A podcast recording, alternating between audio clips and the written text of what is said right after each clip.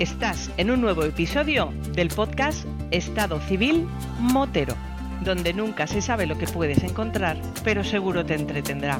Así que ponte cómodo, ponte cómoda y disfruta de este episodio.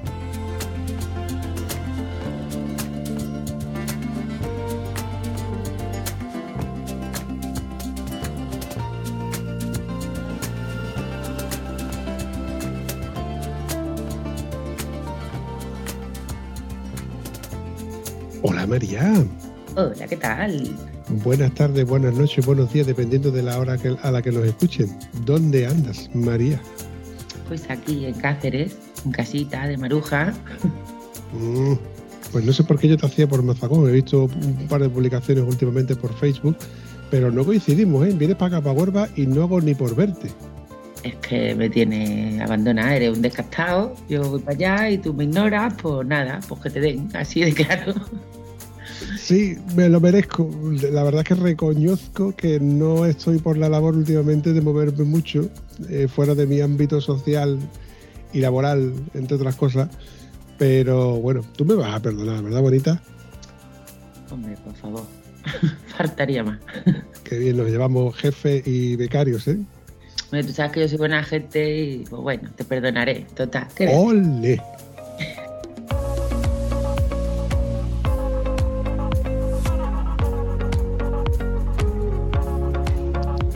Verdad que sí, que tú eres muy buena gente y a ver si somos capaces de coincidir antes de que termine el año y darnos un abrazo como nos merecemos, tanto tú como yo.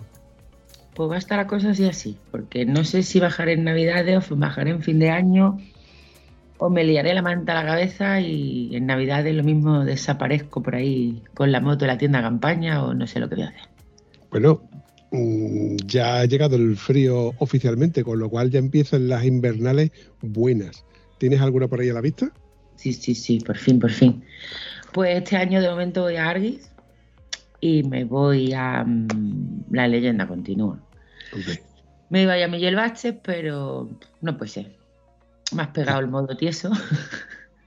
Bueno, es que no se puede tanto de los araos, bonita. Hay No. que, tal y como está, tal y como está la cosa ahora con el tema de los impuestos, de la gasolina, el precio de la propia moto, de las revisiones, etcétera, etcétera, etcétera, salir en moto se está convirtiendo en un lujo muy caro. Ya te digo. Pero bueno, ayer me escapé un ratito. No es que hiciera muchos kilómetros, pero me fui a la comida de Navidad de la Asociación Moto y Vida, que bueno, estaba aquí cerca, una hora de camino, tampoco no era para tirar cohetes, lo que es la ruta, pero la verdad que me lo pasé muy bien allí. Había gente que conocía o que me conocían a mí, porque yo, tú sabes que yo no me acuerdo luego de nadie o de casi nadie, pero todo el mundo me conocía. Y, y nada, la verdad que lo pasamos bien. Lo que pasa que a la fiesta no me quedé. Porque tenía luego un cumple y luego tenía también una fiesta en casa de unos amigos moteros de aquí de Cáceres que inauguraban su nueva casa. Entonces no daba para más. Pero bueno, conseguía a los tres sitios.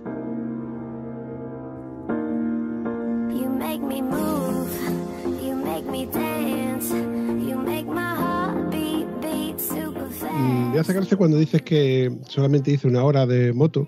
A ver, los moteros cuando tenemos un recorrido de una hora de moto, vamos en zigzag de derecha a izquierda, de norte a sur, de este a oeste y luego volvemos para, para donde sea, intentando hacer algo de ruta para llegar más o menos a la hora considerable. Pero te recuerdo, amiga mía, que somos unos privilegiados. Los que tenemos motos somos unos privilegiados, ya sea moto grande, ya sea moto chica, ya sea para ir a por el pan, como para hacer un viaje alrededor del mundo. Somos unos privilegiados los que tenemos motos. Muchos quisieran tener una moto, yo que te digo, un ciclo motor, una moto de 125, un cual, para poder disfrutar de- del paisaje, de la libertad, de poder decir, yo voy donde yo quiera ir, con, lo- con mis límites, evidentemente dentro de la legalidad, pero que yo soy dueño y señor de lo que manejo. Bueno, si lo miras así, venga, mi timo pulpo. es que la ruta fue un poco. Aparte de que aquí Almendralejo, o sea, de Cáceres a Almendralejo, no es que haya una carretera con mucha curva, encima es que me tuve que ir por autovía porque no llegaba. No voy a decir a qué velocidad iba, porque estaba allí el jefe. Ya, Tú sabes, ¿no? El señor este, el Baena, este que. sí, sí. Entonces sí. no. Me voy a callar.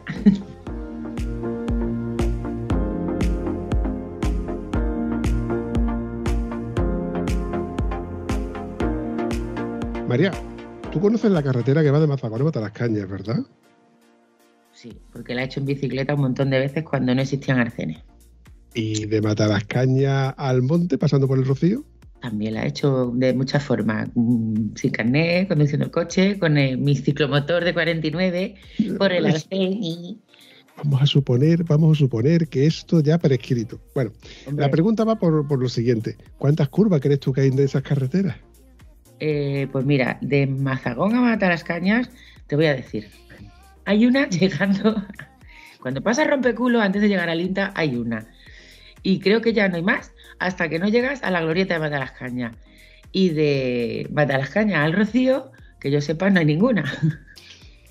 A eso me refiero, amiga mía, que tú dices que de, de- de- de Cáceres al Vendralejo, que son todas rectas y tal. Bueno, pues mira, hay gente que, por ejemplo, como los que estamos hablando aquí, nuestros colegas de Matalascaña, que de Almonte, que nada más que cogen rectas y a, con 90 kilómetros por hora porque hay radares en la carretera. Algo, dices tú, en una recta un radar, pues sí, es lo que hay.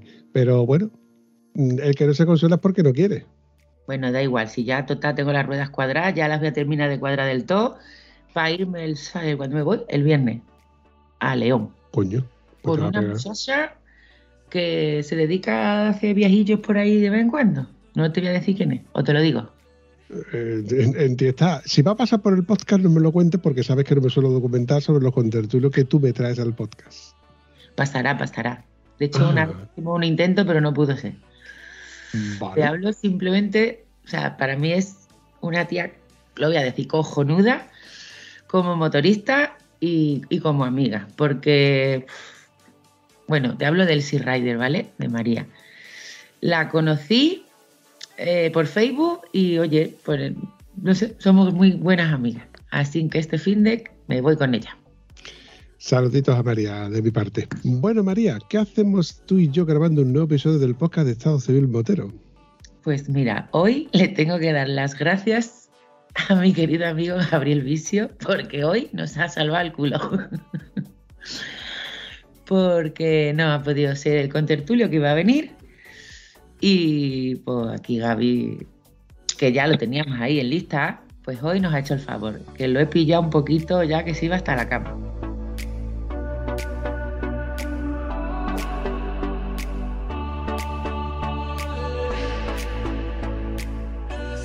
Buenas noches, Gaby. Buenas noches, ¿qué tal, Vampi? Hay que ver, como dice el refrán, amigos para esto. Fíjate tú, para que te llamen a, horas despertinas y de segundo plato, tercer plato, a saber Dios. La verdad es que tú y yo ya teníamos pendiente un episodio desde hace ya, creo que aproximadamente un año, cuando tú pasaste por estos lares, eh, promoviendo y promocionando tu, tu viaje y demás. Y quedó ahí un poco, en- no es que quedara en el olvido, pero quedó en la agenda, esperando que volviéramos a coincidir o bien por aquí o bien por otro sitio. Y lo ideal hubiera sido que nos hubiésemos visto en Mazagón a través de la grabadora, que yo siempre digo que si puedo, intento de grabar con la grabadora porque grabar en persona eh, tiene otro feeling a grabar vía Skype. La pregunta del millón, ¿dónde te encuentras físicamente? Ahora estoy en Córdoba, estoy en, en la sede de mis buenos amigos de, de Más lo que yo considero una de, la- de, de las casas que tengo aquí en, en España, un lugar donde me siento en familia, que bueno, cada vez que he necesitado y por mi vida nómada de no contar con un lugar, pues me han dado donde, donde quedarme. Como por cierto, mi amiga María, que, que me tuvo de ocupa, como dice ella, ahí en Mazagón. pues a- así vamos. En estos momentos estoy aquí porque el viernes estuve en la Peña Motera Roquera mm, para dar una, una, una charla, presentar el libro y, y el próximo fin de semana tengo que ir a Jaén. Entonces, bueno, este es un buen punto intermedio para quedarme y, y hacer algunos arreglos de paso que tengo que hacer en, en la moto con la que estoy ahora. Y bueno, poner todo en lugar.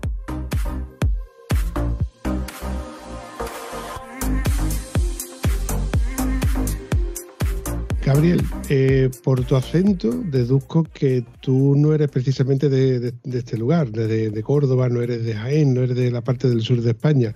Eh, ¿De dónde eres? Soy de Mendoza, eh, Argentina. Es una provincia al centro oeste de Argentina, a los pies de, de la cordillera de los Andes. Es una de las ciudades más grandes de, Argentina, a aproximadamente 800 o 1000 kilómetros de, de la capital. ¿Y cómo empezaste en esto de la moto? ¿Tenías familia que ya era que ya andaba en moto y heredaste alguna moto o tenías alguna inquietud sobre las motos? Pues no, mi, mi viejo nunca tuvo motocicleta. Sabe conducirla porque a veces agarraba y se llevaba las mías. Pero mis tíos más bien y, y tenía amigos. De todas formas, bueno, fue algo de- desde niño que fue amor a primera vista con las motos. Y bueno, tuve unas cuantas motos cuando vivía allá en, en Argentina. Fui endurista también empecé, bueno, mu- muy, muy, muy joven y llegué después a Europa en el año 95, viajé mucho, tuve algunas motos aquí en Europa y, y luego volví a Argentina después de 10 años sin, sin visitar mi tierra y me quedé, bueno, estaba con una mano atrás y otra adelante y no tenía ganas de quedarme a vivir allá. Mm, He pasado la mayor parte de mi vida viajando Ahora son casi 29, en los últimos 29 años he estado un año y medio en Argentina nada más, sumando todas las veces, el par de veces que he ido. Y nada, la idea fue empezar a viajar, empezar a viajar, intentar dar la vuelta al mundo, un paseo por el mundo, y logré comprar pues una, una 125, que es la moto con la que viajo ahora.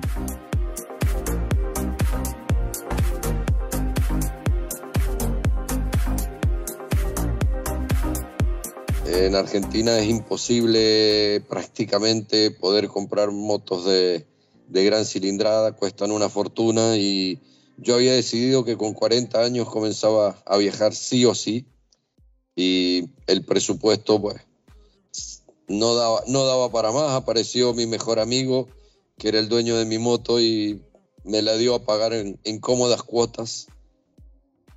Y me hice con esta moto que es una Yamahita IBR 125 que bueno ha sido mi compañera eh, en este viaje que ya lleva bueno empecé en, septiembre del 2011 así que son más de 12 años eh, viajando sin, sin retorno nunca volví al, al punto de partida no Estoy pensando que estás viajando y has estado viajando con una moto de 125 que para muchos sería algo impensable, entre otras cosas por, por ejemplo, yo me lo invento por, por la capacidad de carga y a lo mejor por ir a unas velocidades que son anormales, entre otras cosas, porque por ejemplo aquí en España, con la infraestructura que tenemos nosotros en carreteras y en movilidad, lo más normal es que te pase un camión a más de 100 kilómetros por hora y mm, el rebufo que te crea es una inseguridad y una estabilidad que cualquiera diría ni de coña me recorro yo España, ya no digo el mundo, en una moto de 125. Pero es que además, como tú me has contado, la moto no es una moto elegida, sino fue una moto heredada, entre comillas, porque se la compraste a un buen amigo. Que no es que fuiste tú al concesionario a elegir qué moto es con la que yo me voy a dar la vuelta al mundo en moto. Porque, por otro lado, ¿tú pensabas dar la vuelta al mundo en moto cuando compraste esa moto? estaba buscando moto para, para, para viajar. Estaba buscando moto para viajar, pero ya te digo, era casi imposible. Por ejemplo, estábamos en el año 2010 cuando empecé a buscar moto y me pedían por una XR 600 del año 98, o sea, una moto con 12 años y muchas palizas, lo mismo que costaba una, una eh, Transalp 0 kilómetro aquí en España, para que te des una idea los costos que tienen las cosas.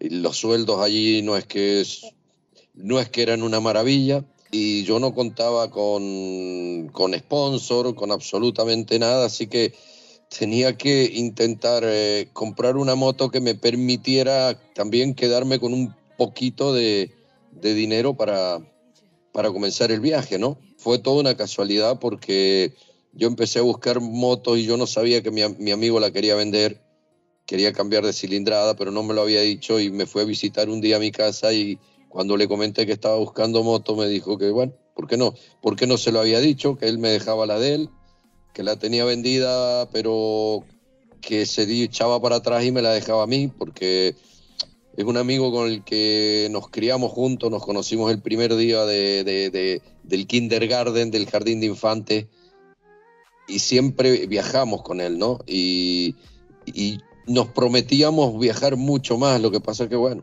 él y se hizo con una familia y, ya no pudo cumplir con este sueño y, sé que lo que él deseaba era que viajar conmigo, aunque sea a la distancia, ¿no? Que cumpliera el, el sueño.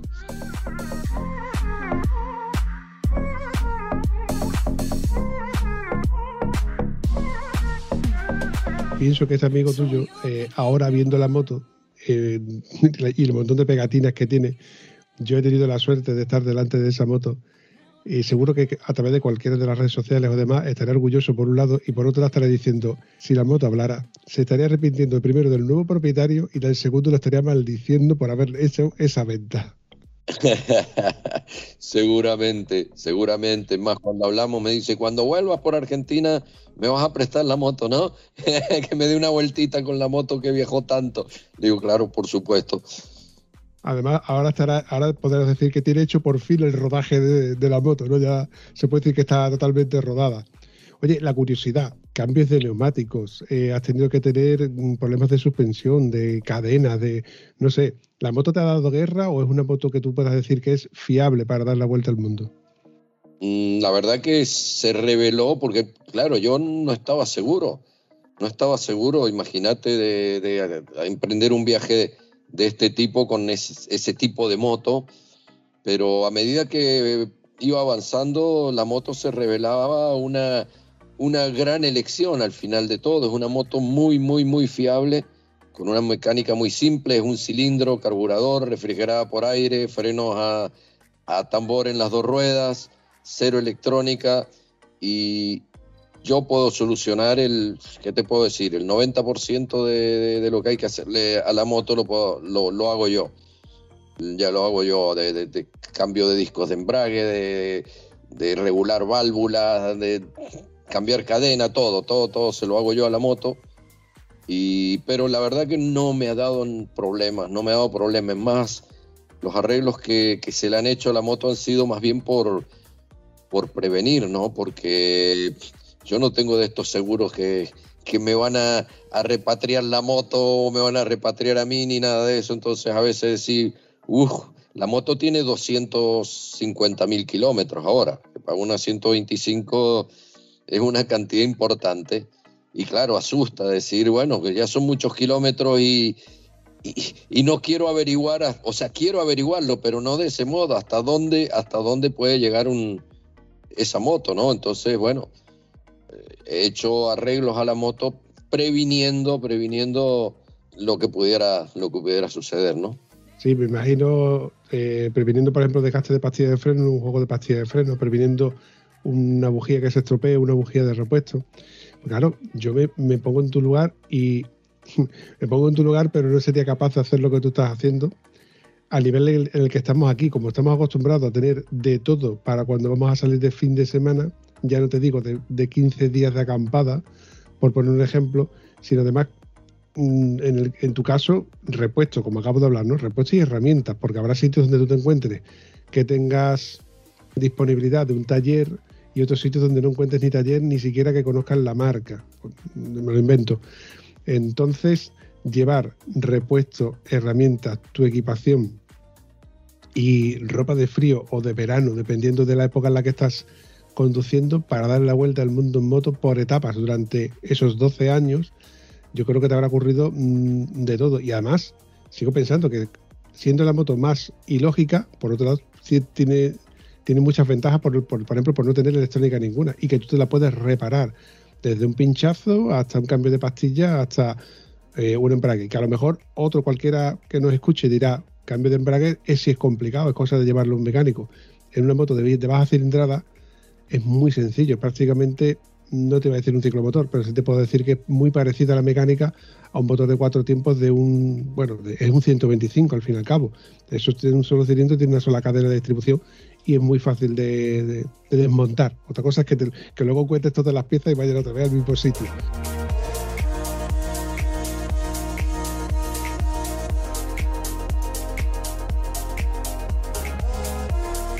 Pero siendo una moto tan, tan básica, ahí no necesitas tú tener una, una pantalla multifunción que te diga la presión de los neumáticos, la temperatura ambiente. Tú, si acaso, lo que, lo, lo supongo que lo que habrás adaptado para el viaje es una toma de mechero y poco más, ¿no? Exacto, exacto. Una toma de mechero que para ir poder cargar eh, eh, la cámara de fotos, el, el teléfono y poco más. Un parabrisa que le, que le coloqué a la moto y bueno, después lo- el baúl, las, las maletas laterales, equipamiento para, para viajar, pero más nada que eso, más nada que eso.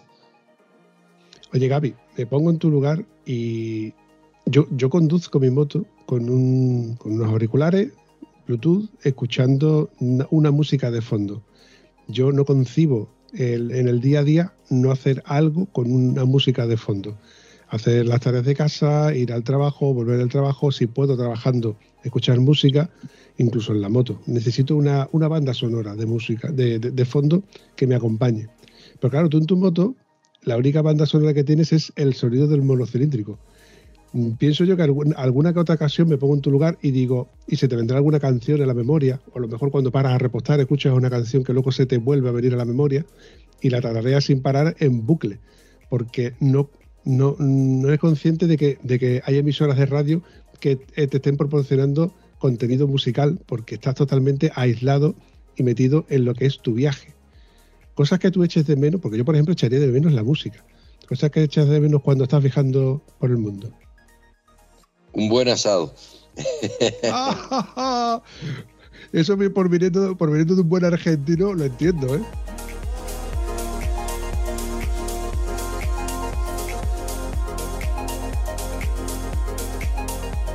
¿Qué puedo echar de menos? Sí, tal vez estas costumbres muy, muy argentinas de, de- de- del asado y mm, a los amigos puede ser, ¿no? Música, pues eh, he tenido algunas veces de estos altavoces que son impermeables, ¿no? Una cajita pequeña donde va una tarjeta SD y tenía música, ¿no? Auriculares no me gusta usar porque perdés el sonido ambiente y puede ser, puede ser peligroso, ¿no? Eso no, no, no me gusta hacerlo. Pero sí, en estos momentos no tengo nada porque se rompió el, aparato que tenía de música. Pero sí que también me gusta, como vos decís, eh, la música es muy buena compañera. Oye, Gaby, has hablado antes de, de- de los amigos, ¿no? Los amigos que, que vas encontrándote, la- los amigos que vas perdiendo por el camino, los amigos que no volverás a encontrarte con ellos porque es muy difícil que tú vuelvas a dar la vuelta al mundo en moto y pases exactamente por el mismo sitio y en la misma hora donde te encontraste esa persona que a lo mejor solamente trabajaba en esa gasolinera o en esa tienda de repuestos o esa tienda de comestibles que te encontraste.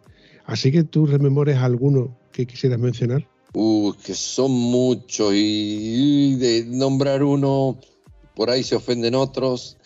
Oh, Mejor quedarme con sí, con muchos, muchos. En realidad han sido muchos, porque vamos a ver, mm, yo viajo de un modo que, que te permite conocer mucha gente y hacer mucho amigo, ¿no? Porque mm, vamos a ver, yo del principio, yo cuando salí de Argentina eh, tenía dos mil, dos mil dólares en el bolsillo, en, en contante y sonante, porque no tenía tarjeta ni cuentas bancarias, no tenía teléfono, no tenía GPS, la ropa llevaba, llevaba puesto lo, lo, lo, lo que tenía, no tenía absolutamente nada de motociclista, porque si gastaba dinero en eso, pues ya me quedaba sin dinero para llevarme de viaje.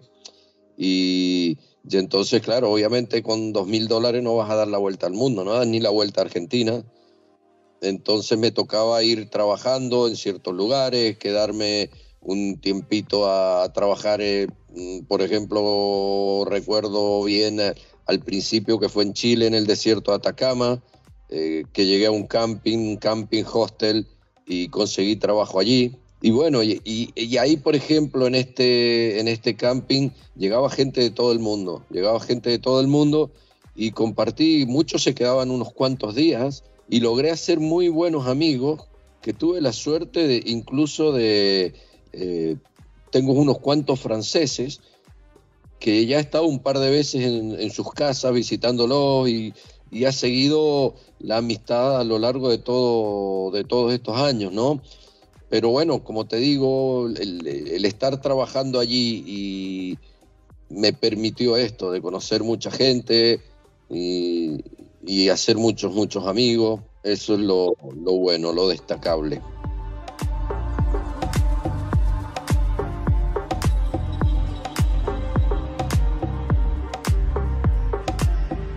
Países que, a los que volverías, porque se te sea cómodo, me lo invento, la carretera, el comprar gasolina, que sea barato, el vivir, el, consumir eh, alimentos allí, países a los que no irías, por ejemplo.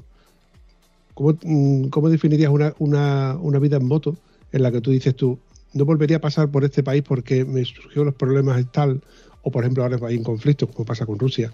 Bueno, Rus- Rusia estuve, yo estuve este año en Rusia y había estado en el 2019. Mm, La verdad que no mm, se puede viajar por Rusia sin ningún tipo de problema, ¿no?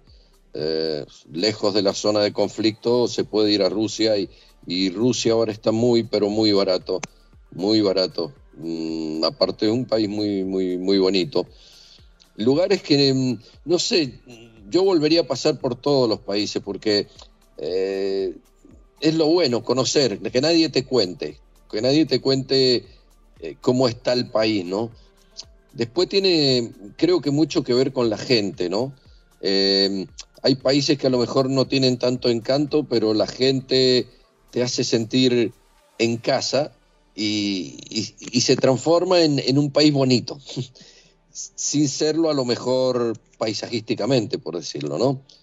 Eh, Después hay países, bueno, que, no sé, yo por ejemplo, estuve un par de veces en, Letonia y, una vez me robaron al descuido, pero me robaron, otra vez me hicieron lío por una estupidez, porque yo había puesto en la moto una matrícula de estas de, acrílico y a ellos se le puso que eso no era válido, y era una, una matrícula oficial totalmente válida, pero como ellos nunca la habían visto, pues se les puso que no que no, y me hicieron las mil y una. Entonces, es como que, que tengo un poquito de recelo por estas experiencias que tuve, ¿no?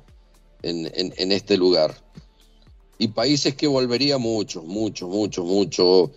Mm, bueno, vamos a dejar de lado España, que, que bueno, aparte yo he vivido, viví muchos años en, en Lanzarote, España la conozco desde hace mucho tiempo también. Eh, pero bueno, sacando España, bueno, Portugal me encanta, eh, Noruega, Noruega y Islandia también. Islandia es, es top para mí, espectacular. Las Islas Faroe son muy lindas, pero eh, a ver, Islandia, un día vas a estar en la parte de los volcanes, otro día vas a estar en, vas a ver eh, fiordos, otro día vas a ver montañas. Eh, la verdad que es un, país increíble. Alaska también me fascinó Alaska porque, porque sigue siendo un lugar salvaje, ¿no? Eh, no es como ir al Cabo Norte, que mucha gente habla de la aventura ir a Cabo Norte cuando la aventura no existe. Vamos a ver si está todo totalmente asfaltado, hay un pueblo atrás de otro, eh, está lleno de hoteles, de, de gasolinera.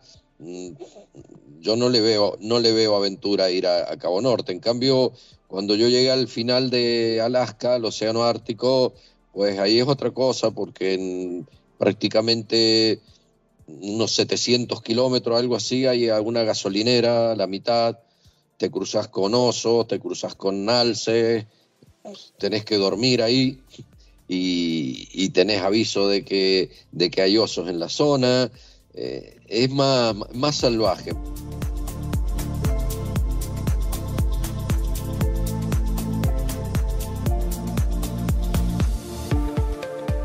Y todo esto suma el hecho de que tanto Finlandia, los fiordos, como Alaska, pasando frío. Sí, mucho frío. Bueno, cuando llegué a- al norte de Alaska fue en pleno verano, pero a partir del círculo ártico eh, empieza a hacer mucho frío. Y cuando llegué a- arriba, arriba, estaba bajo cero y yo no iba equipado para eso.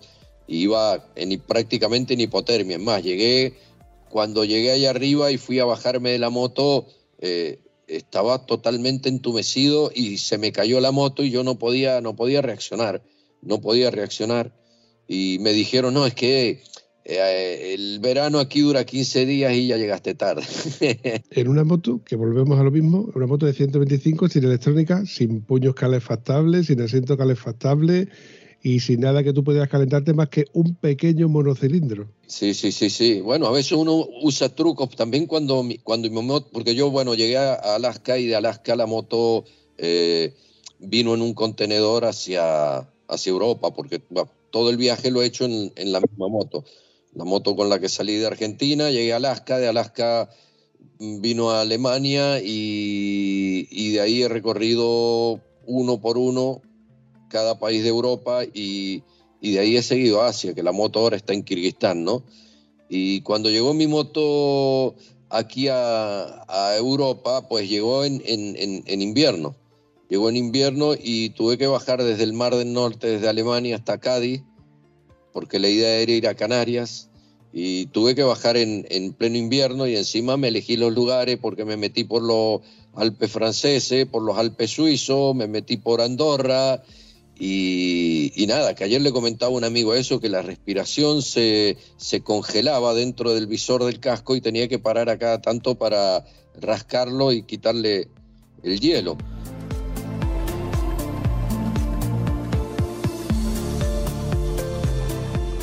Y allí el sistema era, bueno, obviamente, yo no puedo llevar ropa, porque si vas a llevar una muda de ropa para cada estación, pues no alcanza el lugar es ponerse capas, ¿no? Una cosa encima de la otra. Y el truco que yo usaba era llevar una bolsa de estas de goma de agua caliente, esas que se pone uno en los pies ahí para calentarse los pies, y yo me la ponía encima del corazón, ¿no? Entonces, claro, después de media hora, 40 minutos, ya estaba fría de nuevo, pues me paraba, hervía agua, me preparaba un café, me tomaba el café, metía las manos prácticamente dentro del fuego para calentarlas que estaban congeladas y volver a llenar la, la bolsa de agua caliente y meterla encima de nuevo del corazón y, y seguir así. Ese es el, el, truco que yo empleaba para, para, para, eh, para, esos casos.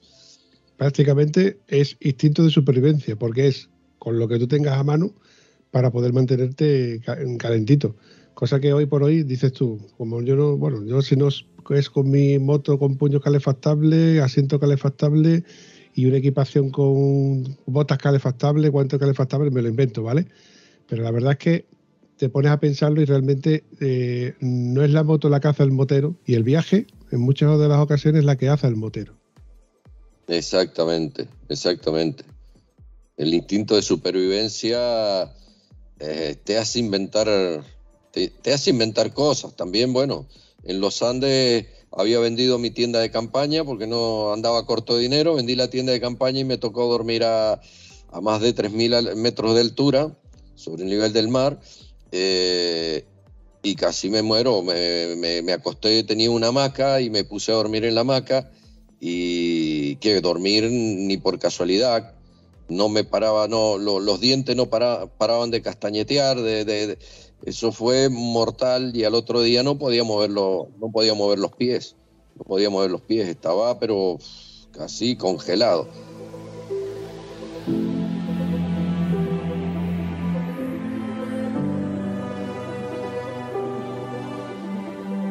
Tuve la suerte de conocer a un chico italiano, Sergio, del cual hace tiempo no hablo, no hablo con él por correo electrónico porque todo lo, lo hacemos a través de los correos electrónicos.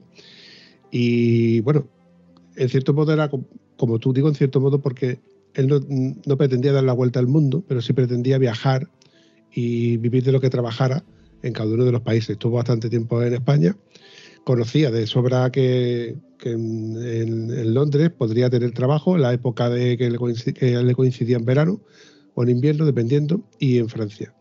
De hecho, él tenía un proyecto de, de coger un albergue para el Camino de Santiago. Lo que pasa es que temas burocráticos, al fin y al cabo, porque él seguía siendo italiano, no, no, no, se, lo, no se lo admitieron. Total, mm, hace tiempo que, que le perdí la pista y el modus operandi de él era muy, muy parecido al tuyo. Viajaba, con, buscaba trabajo, eh, se cocinaba su, su comida, su, vamos, los, los mínimos recursos que, que tuviera que gastar para poder seguir viajando e incluso la mayor parte del tiempo dormía en la calle. No es que durmiera en la calle, dormía en un descampado, en un parque, donde lo tenía, de hecho lo tenía mm, estupendamente limpio, perfecto, para que nadie le pudiese llamar ni siquiera la atención de que él estaba allí vagabundeando. Se encargaba de, todos los papeles de la, de, la gente que, que iba allí el fin de semana, pues lo dejaba todo re- recogido, limpio. Vamos, lo dejaba mejor que si hubiera un guarda allí jurado preparando todo aquello. Y la verdad es que mm, yo entiendo la parte en la que cuando te deshaces del mundo actual en el que nosotros pagamos nuestros impuestos, tenemos, mm, tenemos que obligaciones, ¿no? Y luego tenemos derechos y deberes que hacer en nuestra vida social, en la que te levantas por la mañana, vas a comprar tu compra, eh, pagas la luz porque necesitas meter tu compra en un frigorífico, eh, mm, pagas impuestos de tu vehículo porque mm, así puedes luego eh, moverte y pagar gasolina, repuestos, eh, un seguro de un seguro para el vehículo, tu seguro médico.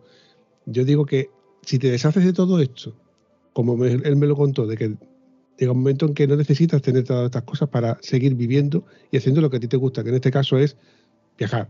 Cuando realmente no tienes nada que te ate al- a este mundo que nosotros conocemos del te levantas por la mañana, vas a trabajar, vuelves y lo que estás esperando que llegue el fin de semana para que lleguen los 15 días de vacaciones y disfrutar de tus vacaciones merecidas después de un año trabajando y luego te das cuenta que te han pasado los años y dices tú, ¿qué he hecho?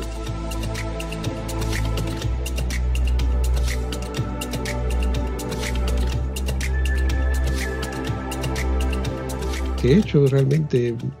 Pagar por mis vacaciones, porque realmente lo que has hecho, pagar por tus vacaciones. Y sin embargo tú has viajado y has descubierto sitios y por otro lado, entre comillas, son los que te han mantenido o te han pagado a ti para que tú sigas haciendo lo que te gusta, que es viajar. Viajar y que nos lo cuentes a mí, por ejemplo, en el, en el podcast de Estado Civil Motero.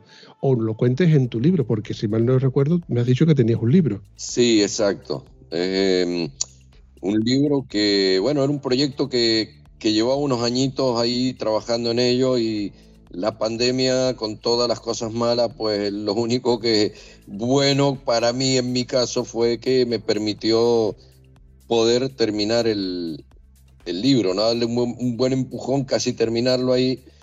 Y es, bueno, el, el libro, el título es el, el equipaje se acomoda en el camino que es un poco haciendo referencia no solamente al equipaje físico, ¿no? sino el equipaje espiritual, sentimental, etcétera, etcétera, ¿no? Que eh, hay gente, bueno, que quiere viajar y no se anima porque, porque piensa que, que le hace falta esto, le falta, hace falta aquello, y al final no se decide a, a viajar, ¿no? Y yo les digo, no, el equipaje se acomoda en el camino, hay que largar, hay que, hay que salir y después las cosas se van a ir acomodando. Eh, a esto hace referencia el libro, y bueno, y el libro es la parte americana del viaje. Es desde Mendoza, Argentina, hasta Prudhoe Bay, en Alaska. Eh, fueron, bueno, cuatro años y 90 mil kilómetros que, que me pegué para hacer ese recorrido. Bueno, conozco gente que lo ha hecho en, en- en una moto igual que la mía en tres meses. Eh, yo, bueno, por la necesidad de ir trabajando en el camino, por, por algunos amoríos que, que pasaron por ahí. Oh, me gusta esa parte, la parte morbosa en la que cuenta, en la que nadie cuenta que en moto también se liga. Eh, sí, sí, pasaron, pasaron unas, una- unas, unas cuantas experiencias ahí lindas. Bueno, el corazoncito necesita un poco de, de cariño de vez en cuando y, y bueno, hay que darle un poco de alegría. Así que bueno, esa es lo que hablábamos. El problema después es partir, ¿no? Que siempre digo, que me dicen, ¿qué ha sido lo más difícil del viaje? Y yo siempre digo partir, partir, porque tenés que dejar eh, siempre atrás eh, afectos, mm, novias, amigas, eh, amigos, etcétera.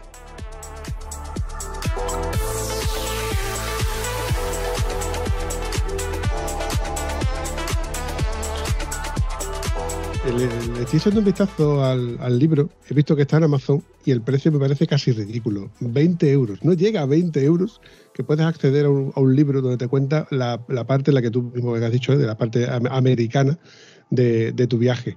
Eh, cuando estuvimos en, en el evento del de, el Motoclub de los, los Descubridores, estuviste Sí. allí promocionando tu libro, perdí la oportunidad de que tú me lo firmaras, pero lo, lo ideal es que todo aquel que te siga por las redes sociales, que ahora la vamos a comentar, eh, pudiese ver dónde podía conseguir ese libro de tu mano, precisamente, y que, y que se lo firmases.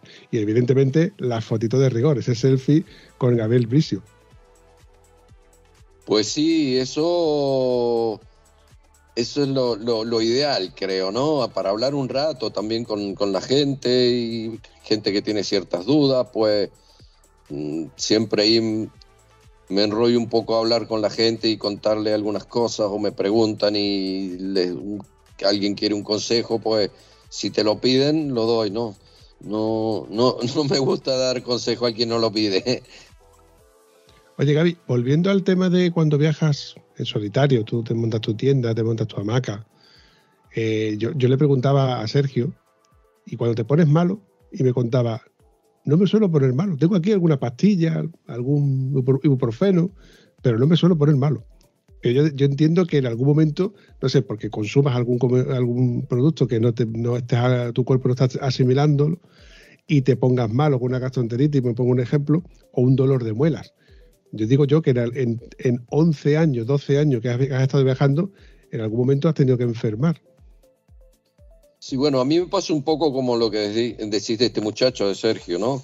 Es raro, no suelo enfermarme, no suelo enfermarme, pero bueno, si pasó, por ejemplo, eh, a ver qué se me viene a la cabeza en, en- en Perú, en Perú me agarraron los mosquitos y, y me agarré alguna de estas enfermedades, estas enfermedades tropicales, o no sé cómo se llaman, no sé si fue eh, malaria, dengue o qué, puede haber sido, porque pues no había dinero para no había dinero para, para poder ir a un médico, así que lo que hice fue bajar a la farmacia, eh, pedirles algo porque estaba con estaba con una diarrea impresionante, que perdí un montón de kilos eh, en dos días nomás, con una fiebre de, no sé, 40 grados, estaba hecho polvo y, y nada, fui, le dije y me dieron unas pastillas y, pues me terminé curando, curando solo, sin visitar un, un médico. Sé que fueron los mosquitos porque después me encontré con gente que, que había estado conmigo y, y tuvieron los mismos síntomas y esto, y ellos sí fueron al médico y, y habían sido los mosquitos. Arreglársela no queda otra. También he tenido accidentes y bueno. A ver, cuando uno se pone malo, evidentemente tiene que ir al médico o procurar, ¿no?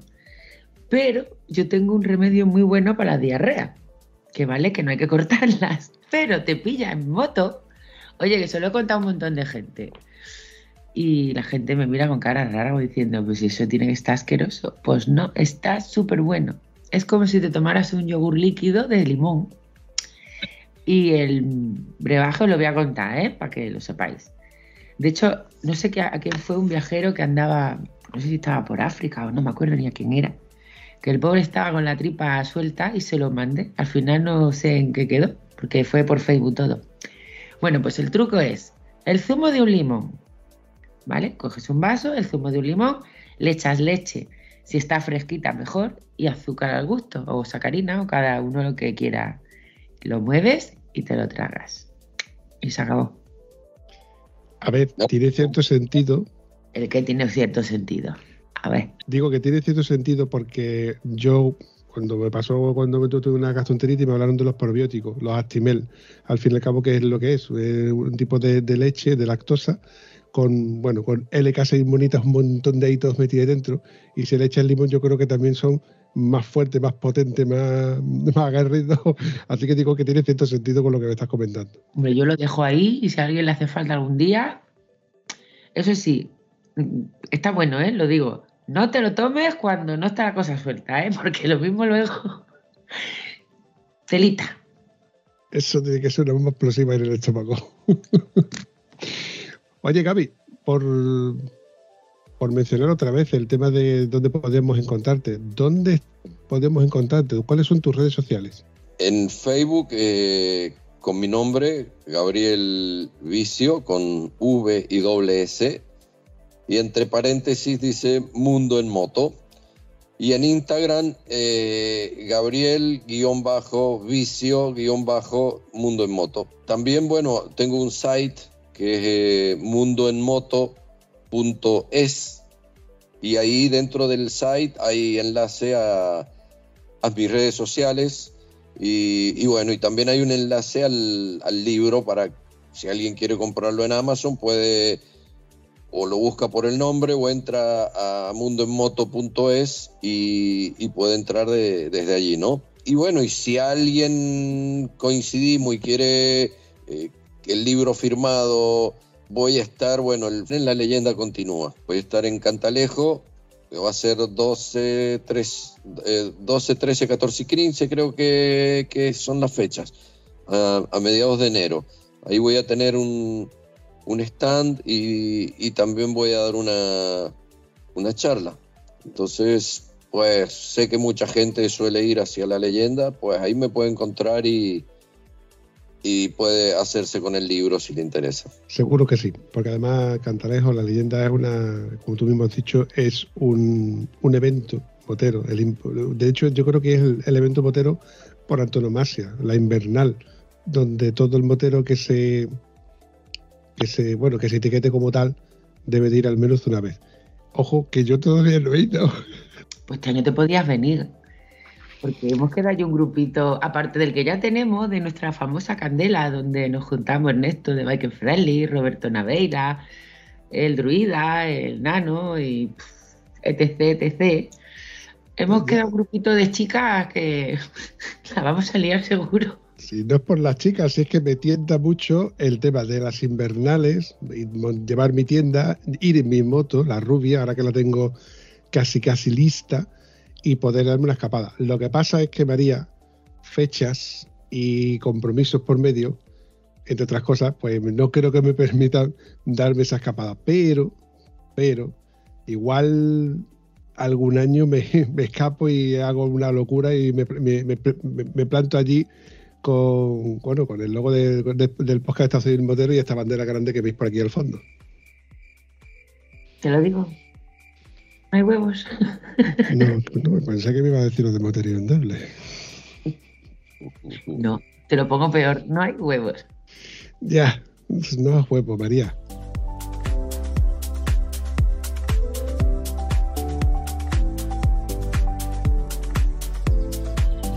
Oye, Gaby, una preguntita que te voy a hacer. Deduzco que si este primer libro habla de la parte americana, hay un segundo libro. Pues sí. Eh, la idea en un principio era, bueno, mm, un día de que, que cuando dejara de viajar, escribir un, un libro acerca de, de, de, todo el viaje, pero un amigo me dice, ¿y por qué no vas escribiendo de los continentes que vas pasando y esto y de paso con ese dinero eh, te solventas el viaje? Y digo, bueno, sí, es verdad, es verdad.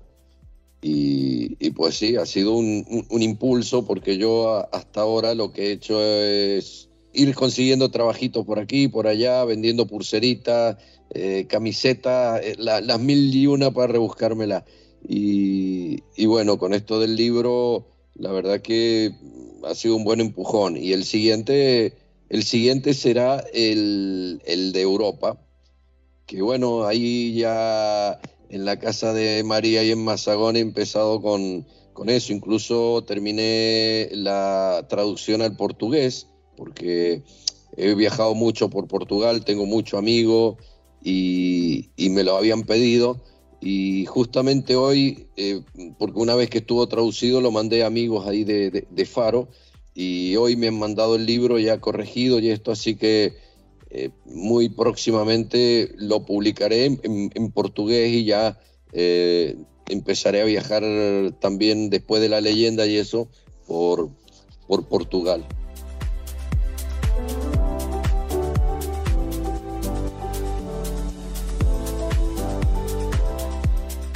Para el siguiente, para el, segundo, el de Europa, falta. Falta, hace falta mucho tiempo. Tengo que quedarme quieto en un lugar y, bueno, eh, tuve ahora la oportunidad ahí en Mazagón, pero estaba con, con lo otro. El libro, como te digo, lo traducí al portugués y al inglés también.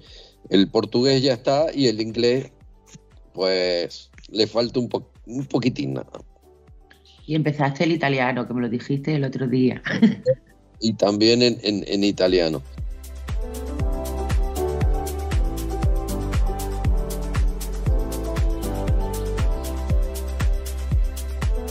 Cuando este tiempo que ha estado Gaby allí en Mazagón, uno de los días que nos fuimos a Descubridores a hacer una visita, íbamos a ser bueno buenísimo y no íbamos a llegar tarde.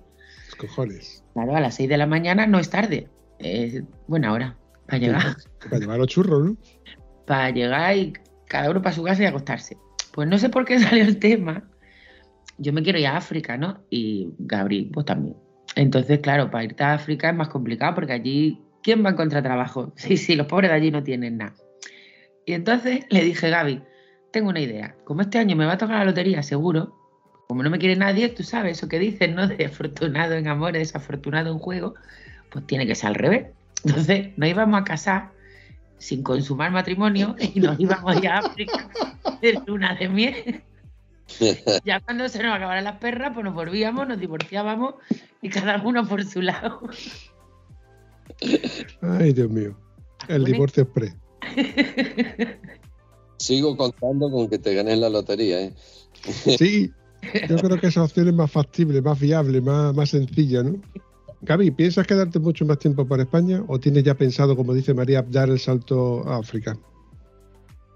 Lo que pasa es que, mm, vamos a ver, yo eh, este último tiempo salí de, Europa y bueno, salí por de la Comunidad Europea por Grecia a Turquía, después de Turquía fui a Georgia, Armenia, de Armenia otra vez a Georgia porque mm, Azerbaiyán sigue cerrado, desde la pandemia no volvieron a abrir, no sé si en este último tiempo han abierto.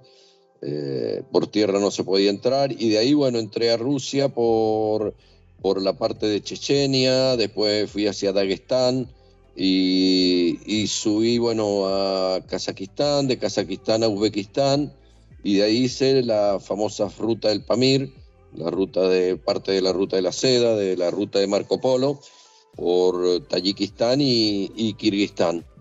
Y bueno, llegado a Kirguistán, primero iba, iba demasiado tarde con los tiempos y como la idea era seguir hacia, por pasar por Siberia, eh, por Mongolia, ir hasta el final de, de Rusia, Vladivostok o a eh, Magadán, no lo, no lo sé, no lo tengo bien en claro, ir hacia allá y, y me agarró el frío ya, me agarró el frío, aparte eh, hice mucho, mucho ro- off-road y obviamente la, motito sufrió, se reventaron lo- los retenes de, de las horquillas delanteras y hay que hacer algunas otras cosas.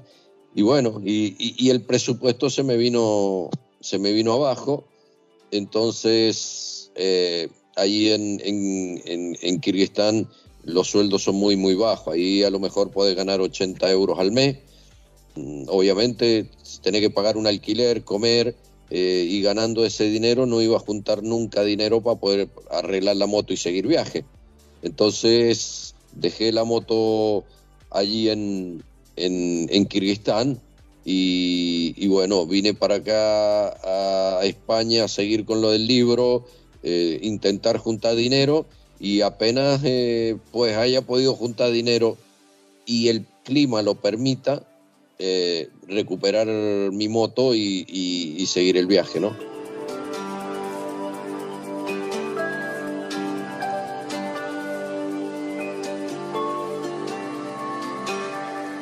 Una, una pregunta, porque es que no es la primera vez que me, ocurre esta pregunta, pero a nadie se la he sabido decírsela.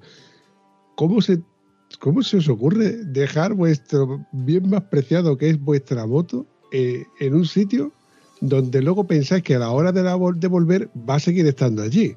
O sea, o confías ciegamente en esas personas que te están guardando la moto, o, bueno, o te arriesgas a que eso, a volver y encontrarte con que no está la moto. Deduzco que donde tú la has dejado son, bueno, es un sitio de confianza.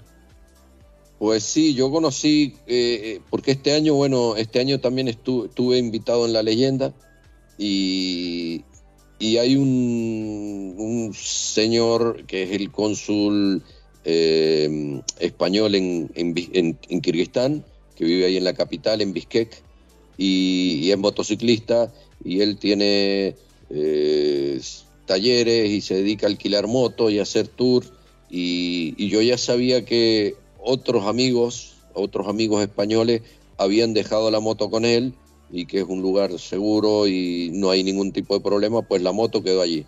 Ha respondido muy bien a mi pregunta porque claro, evidentemente como con la receta que tú me estás diciendo ya te quedas, te quedas tú, ¿no? me quedo yo más tranquilo. Porque es que si no, dices tú, volver a lo luego, ¿cómo vuelvo? O si, sin saber, o sea, vuelvo sin saber si está la moto o no está la moto, me han quitado algo. Pero claro, en, tu caso está a buen recaudo.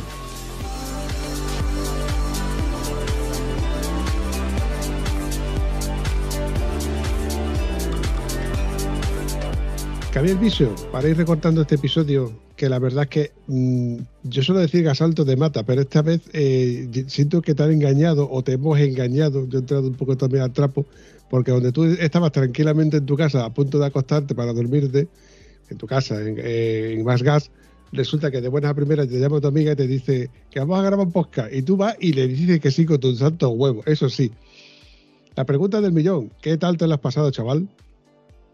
Muy bien, muy bien, muy bien. Se ha pasado, se ha pasado rápido incluso el, tiempo, que cuando, cuando el tiempo se pasa rápido es porque la has pasado bien. Y nada, muchísimas gracias por tenerme en cuenta y, y nada, María que sepa que, que porque ella es mi amiga y eso, porque si no, creo que ni le hubiera contestado el teléfono, que ya estaría durmiendo.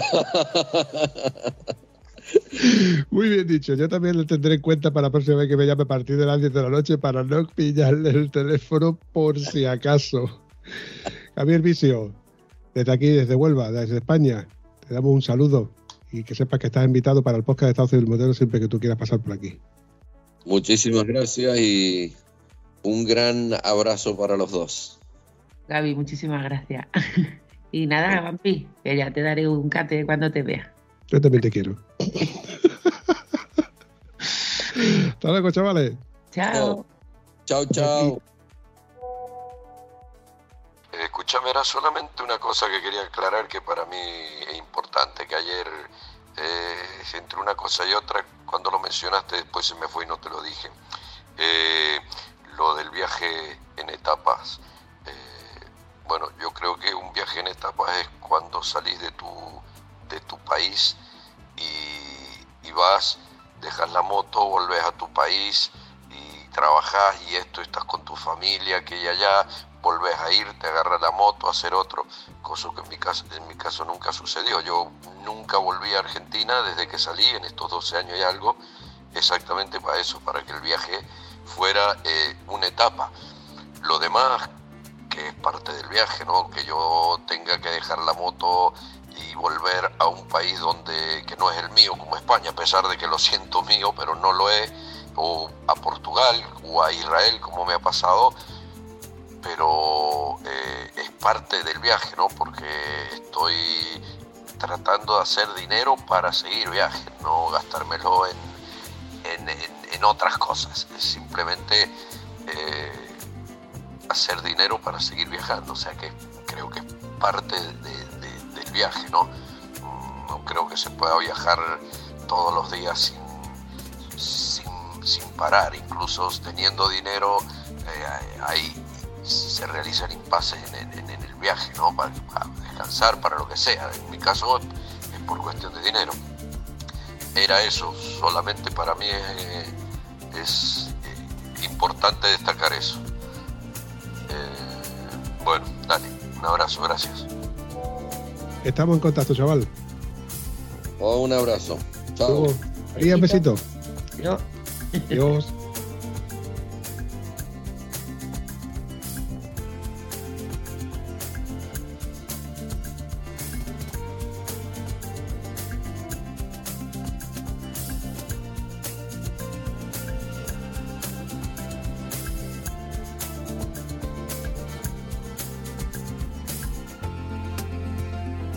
Gracias de nuevo por llegar hasta aquí. Si te gusta ese contenido, coméntalo en cualquiera de nuestras redes sociales. Y si además te ha servido de algo, compártelo.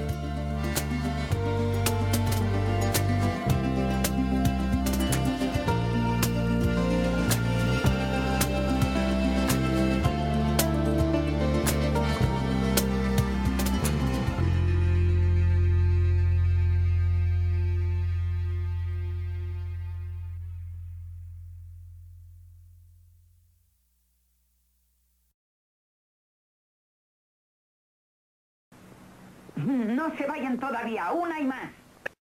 Le decía antes a María que anoche me he acostado a, la- a las 6 de la mañana y me levanté a las 8. Llevo todo el día y el, el viernes también tuve una presentación del libro y también terminamos muy, muy tarde y Pero si es que tú te dejas engañar, Gabriel, te dejas engañar por la lianta esta, que es una lianta. hostia, y me dice mi lianta. Pues te iba a contar una cosa y ahora me la has puesto a huevo. De Huelva. Mari, ¿me ha dicho Mari? Oh, oh, oh. Comer, por favor, Mari, no me castigues. María. Esto va para los tomafasos, lo sabes, ¿no? María Pichu, ¿tú te acuerdas la carretera que va de Mazacón a Matalascaña?